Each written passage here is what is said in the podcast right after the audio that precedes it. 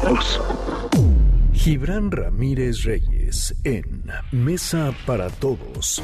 Gibran, qué gusto saludarte como todos los miércoles. ¿Cómo estás? ¿Qué onda, Manuel? Yo bien. Afortunadamente no me he enfermado. ¿Y tú? Me da gusto, me da gusto. No, yo tampoco. Estoy desde casa, me imagino tú también, un poco entre casa, entre la oficina.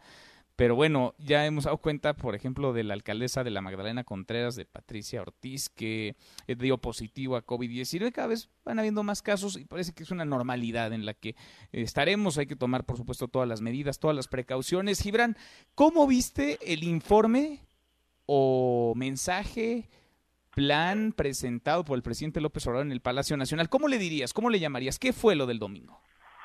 Lo del domingo fue un informe trimestral que ya tenía eh, planeado presentar, que se dijo que se iba a hacer, pero al que añadió la presentación de un plan para enfrentar la contingencia. A mí me pareció un plan inicial, prudente, creo que a diferencia de otros gobernantes que se han ido muy duro desde el principio, López Obrador ha ido administrando las acciones del gobierno, porque también implica administrar recursos. Y me llama mucho la atención cómo fue tomado el mensaje en la opinión pública, porque parece, que de repente parece, Manuel, que desapareció el análisis político. Lo que tenemos en todos los espacios, de un lado y del otro, es militancia muy directa. Yo me hago cargo de que yo hago militancia de esa. Pero todos los demás analistas van con que hacen análisis y la verdad es que no han analizado nada. Más que entender por qué el gobierno ha actuado de esta manera y qué hay detrás de la acción del gobierno, han ido directamente a la descalificación. Yo quiero entender un poco cómo es la estrategia, ya después se verá si está bien o mal. Pero creo que estos días, en los días de esta semana, hemos tenido más luces sobre qué hay detrás.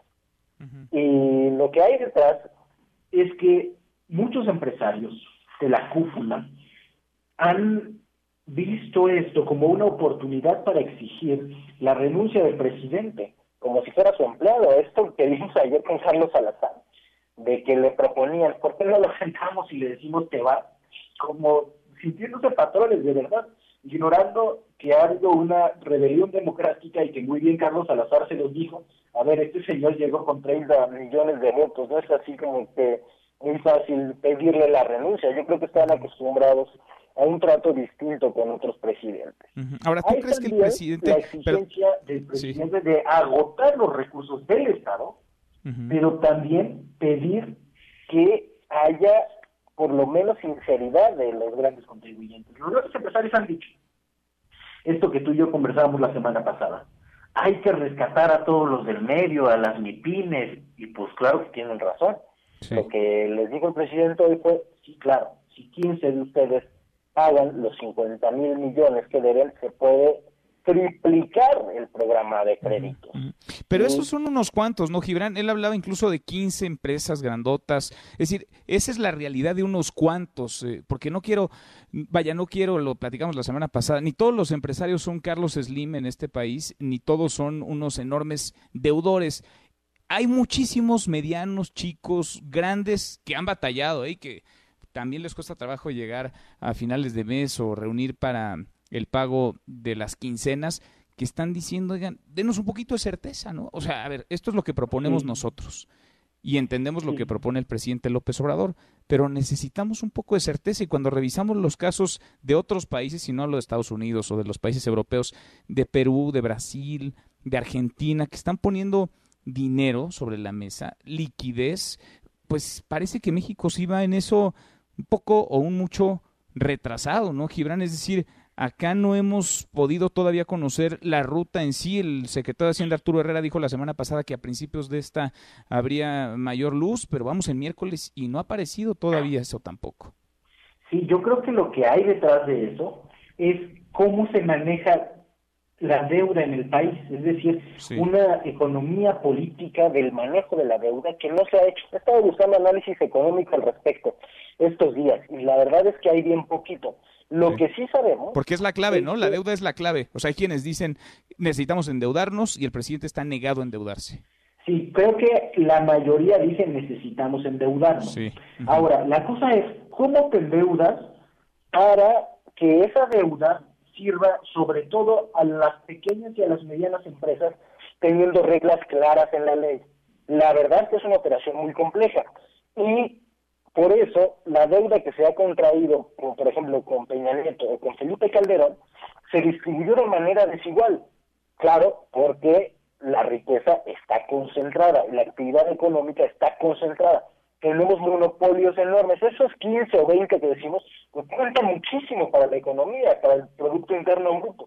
Entonces, la gran cuestión es cómo hacer que esa deuda se maneje de manera igualitaria y rescate a los de abajo y no a los de arriba. Es un asunto tremendamente complejo. ¿Cómo das créditos? Con garantías, sin especulación política. Porque claro, que si, si se da créditos a las grandes empresas, yo estoy pensando sobre todo en las grandes, las, las medianas también los pedirán desde luego, ¿cómo exiges o a qué plazo y con la certeza de que se devuelva y no haya un arreglo político en el futuro? Porque a eso, estoy seguro, es lo que ha pasado en la historia de nuestro país, en la historia reciente, lo que van a aspirar es que, que se condone eso. Así como ahorita están pidiendo que se les permita diferir el pago de impuestos, pues después van a, pedir que se les dijera el, el, pago de la deuda. No podemos hablar, por otra parte, de deuda ahora, si no hablamos de un esquema para pagarla en el futuro, de una reforma fiscal. Entonces, pues por eso, eso va a ser eso va a ser necesario, sí. Sí, va a ser necesario. Y si los empresarios no quieren pagar los impuestos del presente, ¿tú crees que van a querer pagar los del futuro? Yo creo que es hora de sentarnos todos a pensar en un gran acuerdo nacional para el futuro. Y, no me gusta por eso el tono de muchos de los representantes políticos de las empresas, porque más que abrir espacio a ese diálogo, lo están clausurando, están pidiendo romper la interlocución. Y yo creo que ahí los medianos empresarios, los que eh, son patriotas y nacionalistas, deberían repensar su, su coordinación política. ¿Qué tanto podemos salir de este bache si a quien tenemos al frente de la Coparmex es un Gustavo de Hoyos que se la pasa hablando de que el presidente renuncie? Yo creo que eso es muy delicado, que tenemos que jalar parejo, que los trabajadores tienen que estar a la mesa. Y la verdad que a lo que han manifestado los trabajadores y los sindicatos se le ha prestado mucha menos atención.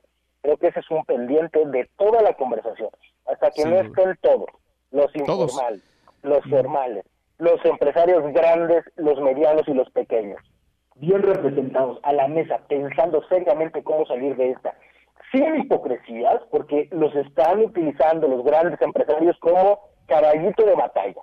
Antes, en el pasado, con Felipe Calderón, con la crisis de 2008, hubo una quebradera y destinaron tan solo 11 mil millones a créditos a los pequeños y medianos. Una cifra mucho menor a la que se propone ahora pero estos señores que representan políticamente a los empresarios no dijeron nada entonces porque sus intereses estaban a salvo. Entonces los utilizan. Qué panorama este. Sí, sí, sí. Está, está complicado porque está muy polarizado también, Gibran. Me queda claro que está muy polarizado y lo que necesitamos, como ya dices, también es un gran acuerdo, un acuerdo de unidad nacional. Pero ¿con qué, con qué puntos o a partir de dónde? Eso es lo que hay que discutir y rápido, ¿no? En, en estos días. Te mando un abrazo y gracias como siempre, Gibran. Un abrazo, Manuel. Hasta pronto para todos.